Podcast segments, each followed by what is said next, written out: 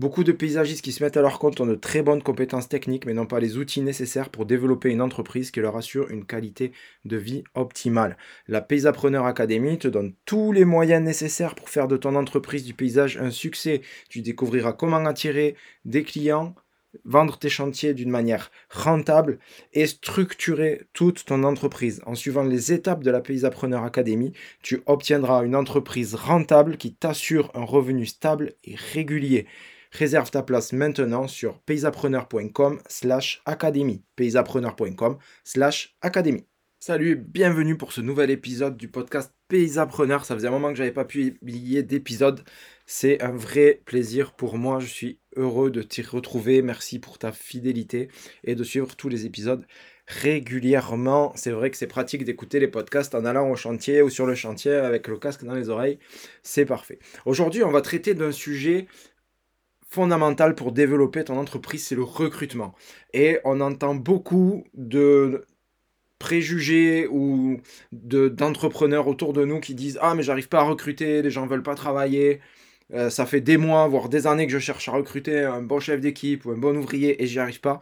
Et je sais pas du tout comment faire et je suis perdu. Donc aujourd'hui, l'épisode de podcast Pays Appreneur, c'est pour t'aider à recruter simplement et conserver aussi tes employés. Alors, on va pas beaucoup se focaliser sur la conservation des employés, mais les techniques que tu vas découvrir là maintenant tout de suite vont aussi t'aider à conserver tes employés. C'est entre guillemets la cerise sur le gâteau. Donc si tu es en phase de recrutement, il faut juste que avant que tu commences ta campagne de recrutement, il faut bien que tu t'assures que ton entreprise déjà puisse recruter. Donc ça veut dire qu'il faut faire un petit check sur trois points euh, assez précis. Le premier point, c'est que tu as déjà une trésorerie qui peut absorber un nouvel employé. Pourquoi? Parce que recruter et former un employé, ça te coûte de l'argent au départ, parce que la personne n'est pas forcément euh, tout de suite opérationnelle à 100%, et parce que tu as besoin de la former au fonctionnement de ton entreprise. Rien que ça, ça prend du temps, donc ça te coûte de l'argent. Donc c'est un investissement, le recrutement. Donc il faut vraiment que tu t'assures que déjà ta trésorerie, elle va pouvoir te permettre d'absorber cette nouvelle recrue dans ton entreprise. Deuxième point, c'est évident, mais c'est tellement logique, c'est que tu factures tes chantiers au bon tarif. Ça veut dire que tu as de la marge. Parce que si tu commences à recruter alors que tu n'es pas rentable, tout ce que tu vas faire, c'est accélérer la chute de ton entreprise. Parce que toi, quand si tu es tout seul, bah, tu peux compenser par faire des heures plus, plus d'heures dans ta journée, c'est pas très grave, mais ton employé, au bout d'un moment, il va te dire stop.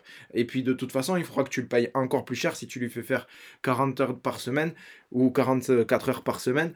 Eh bien, en fait, tu vas le payer encore plus cher, donc tu vas avoir ce cercle vicieux et tu vas faire couler ton entreprise au lieu de l'aider à se développer. Donc assure-toi bien avant de recruter que tes chantiers sont tous rentables. Troisième point, tu as un flux de clients régulier. Ça veut dire que tu as une méthode pour acquérir des clients qui fonctionne et qui est déjà en place. Tu as des commandes qui sont assurées pour les prochains mois. Si tu maîtrises pas cette acquisition client et que ton entreprise elle a des hauts et des bas d'activité, tu sais pas trop comment jongler avec tout ça. Avec alors oui, il y a des saisons, mais l'idée c'est quand même que tu rentres des, fonds toute l'année. Euh, si tu n'arrives pas à avoir ces fonds là toute l'année qui vont absorber les dépenses supplémentaires d'un employé, eh bien en fait c'est que tu n'es pas prêt à recruter une personne en CDI sur du long terme toute l'année. Il faudrait peut-être que tu t'orientes vers une autre solution. On y viendra à la fin sur les solutions. Donc déjà, si tu n'es pas sûr de répondre à ces trois critères, tu m'envoies un message sur Insta, sur Messenger et on en discute ensemble et je vais t'aider, je vais t'accompagner pour que tu puisses avoir de la trésorerie, des bons des bonnes factures, que tes chantiers soient rentables et un flux de clients régulier. Ça, c'est mon dada. Je vais te montrer comment on va faire. Ce sera un vrai plaisir. Maintenant, tu es prêt à recruter, ces critères sont remplis le premier point, c'est avoir un état d'esprit de recruteur. C'est un état d'esprit. On entend partout, oh, recruter, ça coûte cher. On trouve plus de personnel de qualité. Le personnel, il coûte cher. Les jeunes, ils veulent plus travailler. Les gars, ils veulent bosser que 35 euh, heures par semaine, mais rentrer chez eux à, à 4h30 pour aller chercher les gamins à l'école. Ça, c'est ce qu'on entend. Ce type de raisonnement te mange le cerveau. C'est pas bon du tout. C'est pas bon du tout. Pour avoir un état d'esprit de recruteur et te mettre en mode recrutement, tu dois enlever tout ça de ton esprit, tu dois enlever tout ça de ta tête et avoir un plan d'action. Le bon état d'esprit, c'est qu'il y a un nombre d'employés potentiels qui ont envie de travailler. Et oui, il y a des gens qui cherchent du boulot et qui ne trouvent pas. Donc ça, On va voir comment, mais ça, c'est important de se dire ça, parce que c'est la réalité du marché de l'emploi aujourd'hui, même si il a l'air d'être tendu. Il y a aussi peu d'employeurs qui donnent envie de travailler pour eux. Ça veut dire que si tout le monde recrute, si tu vois des entreprises qui sont autour de toi, qui recrutent, qui ont l'air un peu plus sympas et tout ça, il y en a peu qui donnent envie de travailler pour eux. Ça veut dire que peut-être de l'extérieur, tu as l'impression que l'entreprise, elle est sympa, et quand les gens rentrent, ou quand les employés sortent de cette entreprise, ils sortent en disant, oh là là, non, c'est une catastrophe, faut pas bosser pour cette entreprise-là. Ça, c'est du monde qui peut venir potentiellement chez toi. Donc l'idée, ça va être de donner envie. Et ton état d'esprit de recruteur, ça va être aussi toujours d'avoir le cerveau qui est orienté recrutement, recrutement, recrutement. Donc toujours être à l'affût. Donc, change ton langage, prends ta responsabilité chef d'entreprise, sois à l'affût permanent d'un candidat potentiel. C'est super important. Donc, où que tu ailles, n'importe où, tu vas trouver ton prochain employé à un endroit qui sera peut-être inattendu. Ça peut être à une station-service, au restaurant, sur euh, Facebook, euh, sur Instagram, sur TikTok, je n'en sais rien. Mais ton prochain employé, il est près de toi, il est à un contact de toi. Clairement, il est à un contact de toi. Donc maintenant, c'est à toi de le trouver. Il faut aussi accepter le fait que les bons employés pour une, une entreprise, ne sont pas forcément bons pour ton entreprise. Donc, sois bien conscient que la personne que tu vas recruter, et on en a parlé déjà un peu plus tôt, mais la personne que tu vas recruter, tu vas devoir la former pour qu'elle devienne pas un bon employé, mais pour qu'elle devienne un bon employé pour ton entreprise, pour toi. Donc, ça veut dire qu'il faut que tu arrêtes de chercher partout des personnes qui ont soi-disant d'expérience ou euh, qui ont fait quelqu'un qui a fait 10 ans dans une boîte, quand il vient chez toi, il ramène son, son ancienne entreprise avec lui. Donc tu es, obligé de le faire changer puisque ton entreprise ne fonctionne pas comme l'ancienne entreprise dans laquelle il était. Donc, quelle que soit l'expérience des gens, en fait, ils n'en ont aucune par rapport à ton entreprise. Donc il faut changer l'état d'esprit de dire je veux une personne qui est déjà formée, qui est déjà qualifiée, etc. Parce que de toute façon, il faudra que tu le reformes, quoi qu'il arrive. Donc il faudra que tu le formes à tes process, il faudra que tu le formes à ton mode de fonctionnement d'entreprise, etc. Je veux dire, il y a aussi quelque chose à prendre en compte, c'est que les gens se trompent. Et c'est pas grave. Je te donne un exemple. Si tu prends ta Kylian Mbappé, il marque pas à tous les coups. Ok? Il frappe au but, mais il marque pas à tous les coups. Et c'est pas pour autant que c'est un mauvais joueur de foot, d'accord?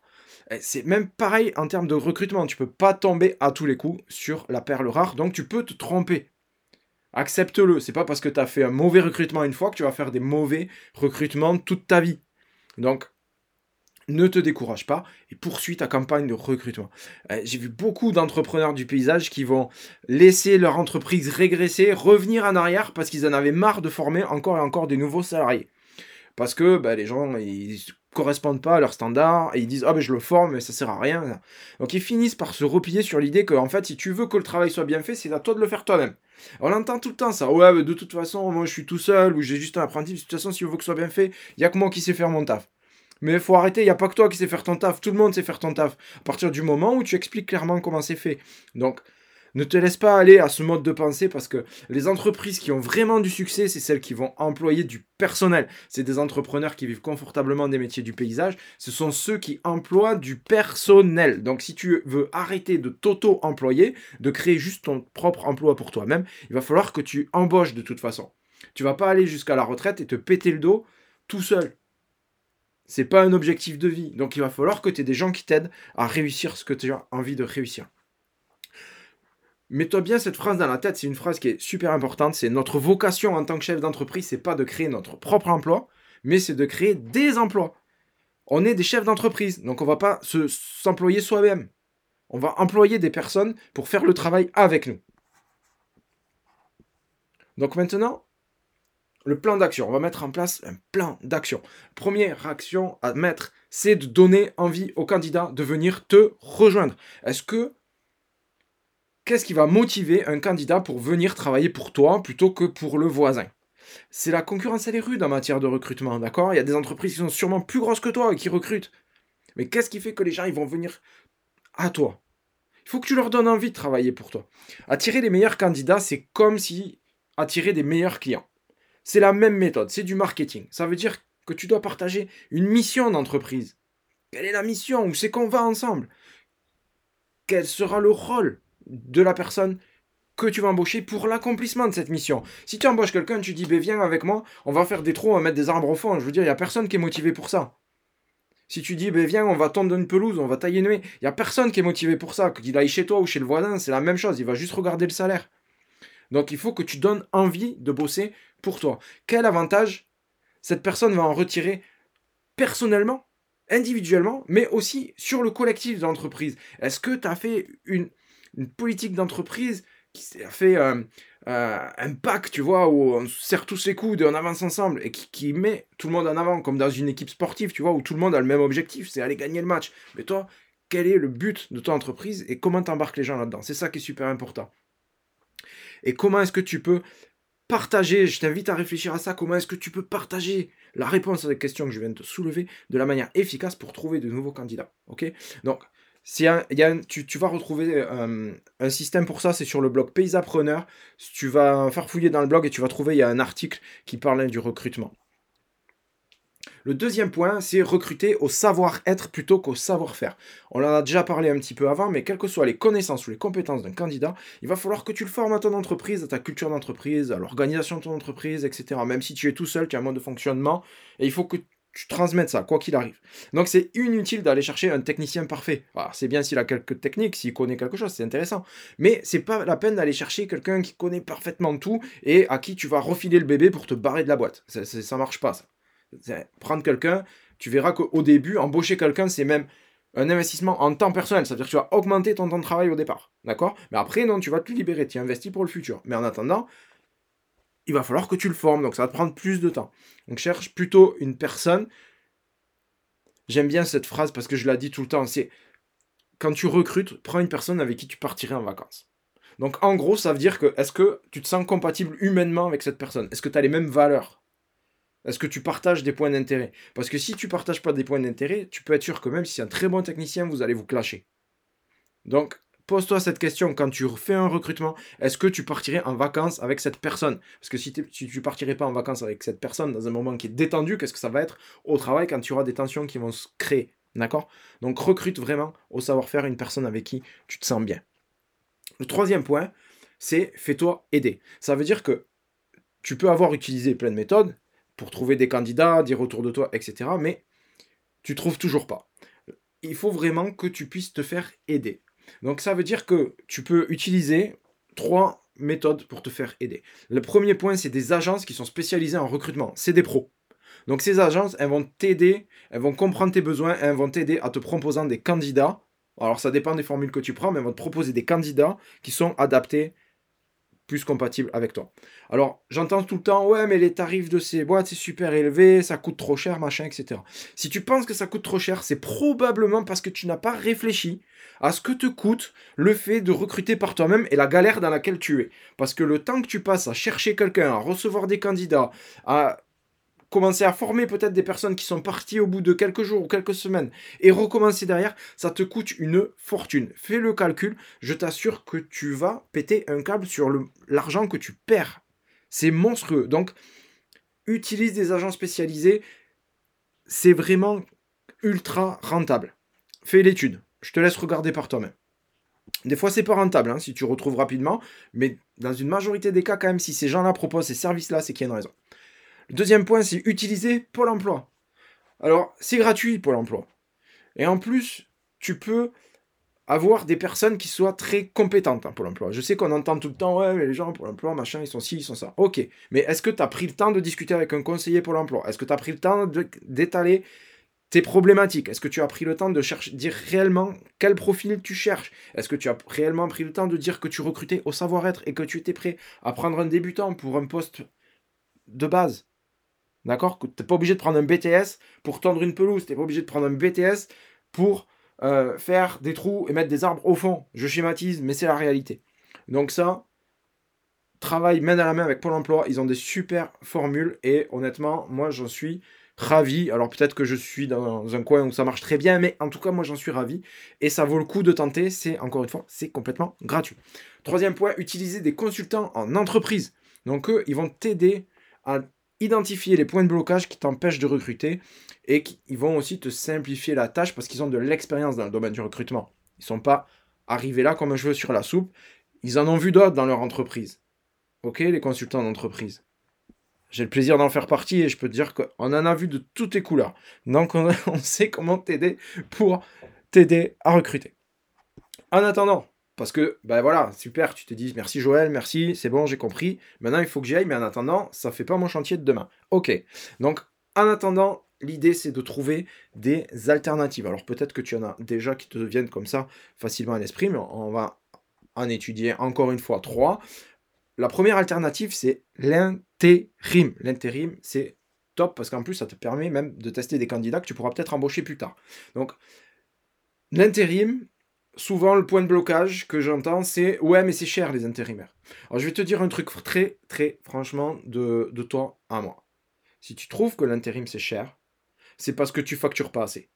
Parce que l'intérim, c'est pas si cher que ça. Oui, bien sûr, il y a des marges. Mais par rapport à un CDD, c'est pas si cher que ça. En plus, tu claques des doigts, souvent tu as un intérimaire qui arrive. Il peut rester une journée si ça ne te vient pas, il peut rester des mois si ça te convient. D'accord? L'intérim ne coûte pas si cher que ça. Prends en compte aussi le fait que manquer de personnel te coûte énormément d'argent puisque c'est des chantiers que tu ne réalises pas. Donc ça veut dire que ton carnet de commandes, il est, rempli trop loin c'est bien d'avoir un carnet de commandes rempli, mais il est rempli trop loin. Donc du coup, tu peux plus rentrer de chantier. Et de toute façon, le travail qui n'est pas fait ne sera plus jamais fait. Le temps, il revient pas en arrière. Ok. Donc, ça te coûte de l'argent si tu manques de personnel. Si tu gagnes 30 euros par personne par jour, bah, si tu as besoin de 3 personnes mais que tu n'en as qu'une, bah, tu vas gagner 30 euros au lieu d'en gagner 90. D'accord Donc c'est pour ça. Donc, encore une fois, l'intérim, c'est pas si cher que ça. Deuxièmement, utiliser des sous-traitants. Donc tu peux étoffer ton équipe avec du personnel qui sera en mesure de nouvelles de du personnel qui sera en mesure d'apporter de nouvelles compétences aux entreprises ou de prendre des sous-traitants, surtout sur des prestations que tu ne maîtrises pas à 100%. C'est intéressant s'il y a des prestations où tu es un peu en galère, euh, par exemple comme euh, mettre un éclairage dans un jardin, ou euh, faire de l'élagage, ou faire un arrosage automatique, tu es toujours un petit peu en galère là-dessus, ben, pourquoi tu ne prendrais pas un sous-traitant pour faire cette tâche en attendant de trouver une personne qui sera capable de le faire et d'intégrer ton entreprise en attendant. Consacre-toi à ce que tu maîtrises à 100%, à ce qui est facile à faire. Et troisième point, décaler les chantiers. Alors évidemment, ça c'est le point ultime, mais il ne faut pas, il faut éviter ça. Il faut éviter ça parce que reporter des, chantiers, ben en fait, comme je te l'ai dit, hein, c'est vraiment euh, une perte d'argent sèche. Mais par contre, tu peux peut-être au lieu de faire des chantiers qui ne sont pas de saison, les reporter à un moment où ce sera plus la saison. Je te donne un exemple. Si tu es en plein printemps, tu es en train de tailler, tu es en train de planter, tu as de la demande de partout et on te demande de faire une dalle béton. Pourquoi la dalle béton, elle pourrait pas attendre quelques mois? À un moment où c'est plus calme. En mois de juillet, par exemple. Ou inversement, on va être là, on va rentrer dans l'automne. Pourquoi la dalle béton, tu pourrais pas la faire l'hiver? Alors que ça va être maintenant les périodes de plantation. Donc les chantiers qui peuvent être décalés, n'hésite pas à les décaler et en tout cas dès le départ de dire à tes clients que tu as un planning qui est long pour ce type de prestations et qui vont tomber, etc. Un mois. Euh, donc tu maîtrises le planning. J'espère que cet épisode t'a aidé, que ça t'a plu, euh, que ça t'a fait plaisir de retrouver le podcast Pays Appreneurs.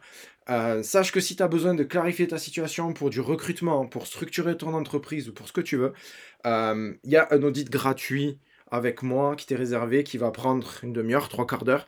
Et je t'invite euh, à me contacter, donc soit sur Instagram, soit sur Messenger, pour pouvoir réserver ton audit et puis qu'on puisse clarifier ta situation et que je puisse t'aider à aller de l'avant et à atteindre tes objectifs. Je te remercie encore pour ta fidélité et je te dis à très bientôt pour un nouvel épisode. Beaucoup de paysagistes qui se mettent à leur compte ont de très bonnes compétences techniques mais n'ont pas les outils nécessaires pour développer une entreprise qui leur assure une qualité de vie optimale. La Paysapreneur Academy te donne tous les moyens nécessaires pour faire de ton entreprise du paysage un succès. Tu découvriras comment attirer des clients, vendre tes chantiers d'une manière rentable et structurer toute ton entreprise. En suivant les étapes de la Paysapreneur Academy, tu obtiendras une entreprise rentable qui t'assure un revenu stable et régulier. Réserve ta place maintenant sur paysapreneur.com slash académie. paysapreneur.com slash académie.